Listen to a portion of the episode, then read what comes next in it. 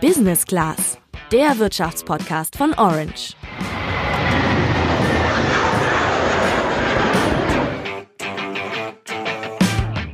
Die Klimaschutzpolitik der Bundesregierung erinnert mich irgendwie immer so ein bisschen an eine Diät. Man setzt sich Ziele, erreicht die aber nicht immer, aber man freut sich dann trotzdem über jeden kleinsten Erfolg, der in die richtige Richtung geht.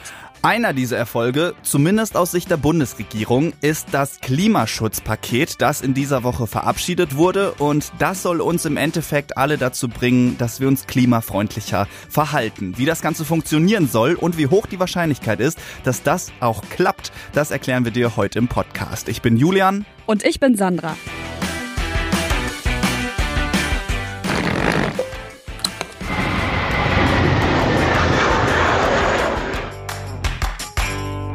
Es gibt viele wichtige politische Themen. Aber nach der Risikohierarchie hat die potenzielle Zerstörung unseres Planeten offensichtlich die höchste Priorität. Und jedes andere Thema muss sich hinten anstellen. Die irreversible Zerstörung des Planeten ist leider kein abstraktes Szenario, sondern das berechenbare Ergebnis der aktuellen Politik. Das behaupten zumindest über 90 YouTuber in einem Aufruf von Ende Mai dieses Jahres. Ihr habt das vielleicht gesehen. Das Ganze war initiiert von Rezo.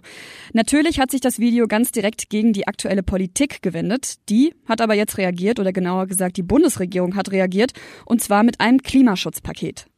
Ja, dieses Klimaschutzpaket ist umstritten, weil es eben vielen Klimaschützern nicht weit genug geht. Also ein gutes Beispiel dafür sind die Umweltaktivisten von Extinction Rebellion, die in Berlin in der letzten Woche mehrfach Straßen komplett blockiert haben, um eben auf diese Art und Weise für mehr Klimaschutz und gegen die Klimapolitik der Bundesregierung zu protestieren. Darüber hatte übrigens auch unsere Kollegin Charlene auf äh, Orange Online berichtet. Schaut da einfach mal rein. Aber dieses Klimaschutzpaket wurde dann in der vergangenen vergangenen Woche halt von Kanzlerin Merkel und ihren Ministern verabschiedet. Und was das jetzt genau vorsieht, das würde ich sagen, erklärst du uns, Sandra.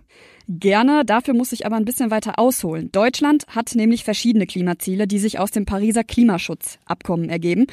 In diesem Abkommen haben sich 197 Staaten unter anderem darauf geeinigt, die weltweiten Emissionen zu senken. Und bis 2050 sollen die Staaten klimaneutral wirtschaften. Das heißt nichts anderes, als dass die Staaten nur so viel CO2 ausstoßen dürfen, wie sie an anderer Stelle auch wieder einsparen können. Wie jeder Staat das hinkriegt, das ist ihm mehr oder weniger selbst überlassen. Okay, was hat sich unsere Bundesregierung dahingehend vorgenommen? Ich würde sagen, das erklärt uns die Kanzlerin einfach mal selbst. Hier ist ein Ausschnitt aus ihrer Rede zum Klimaschutzpaket am vergangenen Montag. Und wir haben festgestellt, dass wir 2010 unser Klimaziel, was wir uns selbst gesteckt haben für Deutschland, erreicht haben, nämlich 20 Prozent Reduktion der klimaschädlichen Gase. Wir hatten uns dann als Bundesregierung und haben uns vorgenommen, 40 Prozent 2020 zu erreichen. Wir müssen sagen, dass wir dieses wahrscheinlich nicht schaffen. Deshalb haben wir uns jetzt mit dem Ziel für 2030 beschäftigt. Da haben wir uns vorgenommen, 55 Prozent der klimaschädlichen Gase nicht mehr auszustoßen. Dabei auch einen Anteil von erneuerbaren Energien von etwa zwei Drittel der Energieerzeugung zu erreichen. Und wir haben nach europäischem Recht ganz enge Vorgaben, Jahresscheibenvorgaben sozusagen, wie wir das erreichen müssen. Okay, dann muss man ja, soweit ich weiß, differenzieren zwischen dem Klimaschutzprogramm und dem Klimaschutzgesetz. Fangen wir doch mal mit dem Gesetz an. Wie soll das jetzt genau aussehen? Ja, also erstmal legt das Klimaschutzgesetz für sechs Ressorts konkrete Ziele vor, wie der Ausstoß von Kohlenstoffdioxid bis 2030 verringert werden soll. Dazu gehören zum Beispiel das Verkehrs- und das Landwirtschaftsministerium. Und Stichwort Monitoring, das ist auch Teil des Gesetzes, denn im Prinzip muss jetzt jeder Minister innerhalb seines Ministeriums gucken, wie die Klimaziele erreicht werden können. Also um es in den Worten der Bundesumweltministerin zu sagen, jetzt kümmert sich nicht mehr nur noch sie ums Klima, sondern alle Minister. Oder man kann es auch negativer formulieren, wenn das jetzt nicht klappt mit dem Emissionssparen, dann ist halt nicht nur die Umweltministerin alleine schuld, sondern eben alle.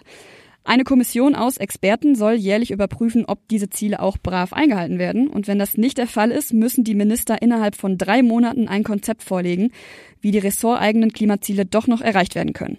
Okay, das klingt sportlich, würde ich sagen, aber dann gibt's ja noch das Klimaschutzprogramm und das betrifft uns ja als Verbraucher ganz direkt. Was steht da denn jetzt drin? Das Klimaschutzprogramm ist ein Papier von 173 Seiten, auf denen ganz viele einzelne Maßnahmen beschrieben werden, die zu weniger CO2-Ausstoß führen sollen.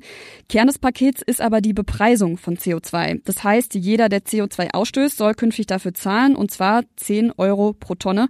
Bis 2025 soll der Preis aber auf 35 Euro steigen. Und dieses Geld, das zahlen wir indirekt, zum Beispiel durch teurere Flugtickets oder auch eine höhere Kfz-Steuer. Ja, hier grätsch ich mal kurz rein mit ein paar generellen Facts. Also CO2 ist ja nur eins von mehreren klimaschädlichen Gasen, das den Treibhauseffekt hervorruft. In Deutschland macht CO2 aber unter all diesen Gasen eben den größten Anteil aus. Und weltweit macht Deutschland mit dem CO2, das hierzulande ausgestoßen wird, zwei Prozent aus. Auf Platz eins liegt China mit 28,2 Prozent, gefolgt von den USA mit 16 und Indien mit 6,2 Prozent. Jetzt kann man natürlich sagen, dass zwei Prozent nicht viel sind. Wenn man sich aber mal anschaut, wie viel CO2 der einzelne Bürger hier ausstößt, dann ist das in Deutschland schon überdurchschnittlich viel. Denn da lagen wir hier im Jahr 2016 im weltweiten Ranking auf Platz 11 mit 8,9 Tonnen CO2 pro Bürger aufs Jahr gerechnet. Genau, die meisten CO2-Emissionen entstehen, wenn wir uns jetzt mal nur den einzelnen Bürger anschauen und zum Beispiel die Industrie außen vor lassen, durch individuelle Mobilität und das Wohnen. Und da greift das Klimaschutzpaket ja auch, oder? Ja, ganz richtig. Aus dem Bereich Wohnen gibt's da ein gutes Beispiel, denn das Paket sieht mehrere Fördermaßnahmen vor, die uns dazu anregen sollen, auch im Haushalt mehr CO2 einzusparen. Wenn ich bald mein Haus, was ich zwar nicht besitze, energetisch sanieren möchte oder meine alte Ölheizung endlich rausschmeißen will und die durch eine neue energiesparendere äh, ersetzen möchte, dann bekomme ich dafür bald eine Förderung vom Staat. Eine andere Maßnahme, wo ich persönlich sehr gespannt bin, bin, wie viel wir dann wirklich davon haben werden, das ist die Mehrwertsteuer auf Bahntickets. Die soll nämlich gesenkt werden von 19 Prozent auf 7 Prozent. Gleichzeitig soll dafür aber die Luftverkehrsabgabe erhöht werden, was dann also das Fliegen teurer macht. Sandra, das sind natürlich nur zwei Maßnahmen aus einem ganzen Katalog und wir haben jetzt auch nur zwei Beispiele gebracht, die uns selbst eben direkt betreffen. Aber natürlich gibt's auch noch reichlich andere Maßnahmen, die sich auf Bereiche wie Industrie, Landwirtschaft und Energiewirtschaft erstrecken. Aber jetzt stellt sich natürlich die Frage, was das Ganze bringt. Und um das mal aus einer wirtschaftlichen Perspektive einzuordnen, haben wir mit Thomas Puls vom Institut der deutschen Wirtschaft in Köln gesprochen und ihn nach seiner Einschätzung gefragt, ob das ganze Klimaschutzpaket nun Tropfen auf dem heißen Stein ist oder vielleicht mehr. Ich würde sagen, es ist schon mal ein Schritt in die richtige Richtung. Gut ist an der Stelle auf jeden Fall, dass mal ein Einstieg geschafft wurde und dass man auch das Thema Bepreisung von CO2 angeht. Schlecht an der Stelle ist, äh, dass wir nicht einen Preis einführen, sondern an diversen Stellen drehen und damit wieder ganz viele verschiedene Preissignale senden. Stichwort Preis. Die Unionsfraktionen, also CDU und CSU, wollten die Belastung für Bürger und Wirtschaft möglichst gering halten. Die Grünen hingegen hatten einen Einstiegspreis von mindestens 40 Euro pro Tonne CO2 gefordert, eben damit der Verbraucher das auch wirklich zu spüren bekommt und dann möglicherweise sein Verhalten eben ändert. So eine Tonne CO2 kostet jetzt aber erstmal 10 Euro und ja, ob dieser Preis so angemessen ist, da ist auch unser Wirtschaftsexperte eher skeptisch finde den grundsätzlichen Ansatz, erst zu fördern und dann zu fordern, gar nicht so schlecht. Ich bin aber auch der Ansicht, dass man mit einem 10-Euro-Preis auf CO2 erstmal bestimmt keine Lenkungswirkung erzielen wird. Wir müssen uns klar machen, wir reden hier hauptsächlich von Verkehr und Haushalten. Industrie und Energie sind hiervon ja gar nicht betroffen. Und gerade Verkehr und Haushalte zeichnen sich dadurch aus, dass die Preiselastizität sehr gering ist. Das heißt, äh, Preissignal muss schon relativ stark sein, damit jemand anfängt zu überlegen, sein Verhalten zu ändern. Da werden die 10 Euro nicht reichen. Ich denke, da werden die 35 Euro auch nicht reichen. Wie sich dieses Paket jetzt letztendlich auf den Verbraucher auswirken wird und was an welchen Stellen wie viel draufgezahlt oder eingespart werden kann, das lässt sich jetzt noch nicht sagen. Jetzt habe ich am Anfang schon gesagt, das mit der Klimaschutzpolitik ist immer so ein bisschen wie eine Diät. Manchmal erreichen die ihre Ziele, manchmal nicht. Ich habe Thomas Puls deshalb auch noch gefragt, für wie realistisch er es hält, dass die Ziele bis 2030 eingehalten werden. Ich, halt, ich persönlich halte es für sehr fraglich, dass die 2030er Ziele erreicht werden. Aber gut, das ist noch so lange hin, das kann uns keiner wirklich sagen. Ich sagte ja, ich bin Verkehrsmensch, das wird ein einfaches Beispiel aus dem Verkehr. Ähm, Durchschnittsauto in Deutschland ist heute zehn Jahre alt. Heißt also, das Durchschnittsauto des Jahres 2030 wird gerade gebaut. Wenn das dann noch rumfährt, wird es schwierig, diese gewaltigen Emissionssenkungen hinzukriegen. Wenn ich wenn ich es nicht schaffe, den Kraftstoff zu dekarbonisieren, die diese Dinger brauchen. Also einfacher ausgedrückt, solange der Kraftstoff noch durch den umweltschädlichen Abbau von Braunkohle erzeugt wird, wird das mit den Zielen 2030 schwierig.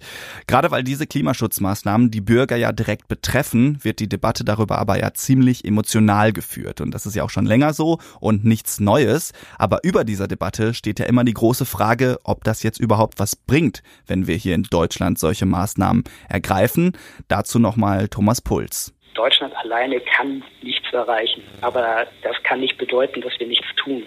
Weil wenn alle sagen, wir können nichts erreichen, dann wird auch nichts passieren. Ja? Deutschland muss das tun, was es kann. Aber die Vorstellung, dass wir die Welt retten, die ist falsch. Wir haben relativ hohe Emissionen in Deutschland. Wir müssen was tun. Also jeder sollte seinen Beitrag leisten und egal was der Klimaschutz uns rein finanziell kosten wird, es wird uns auf Dauer wohl noch einiges mehr kosten, wenn wir das Klima nicht schützen. Bisher hat sozusagen nur das Kabinett das Klimaschutzgesetz verabschiedet, also die Kanzlerin und ihre Ministerinnen und Minister. Der Bundestag muss das jetzt auch noch verabschieden, aber da CDU und SPD im Bundestag ja die Mehrheit haben, ist damit zu rechnen, dass das auch dadurch geht, auch wenn die Debatten dann sicherlich wieder ziemlich heftig werden. Ja, aber heftige Debatten sind ja im Bundestag erstmal nichts Schlechtes. Da gehören die ja eigentlich hin. Wir verabschieden uns jetzt erstmal für diese Woche und hoffen, ihr seid nächste Woche wieder dabei. Bis dann. Ciao.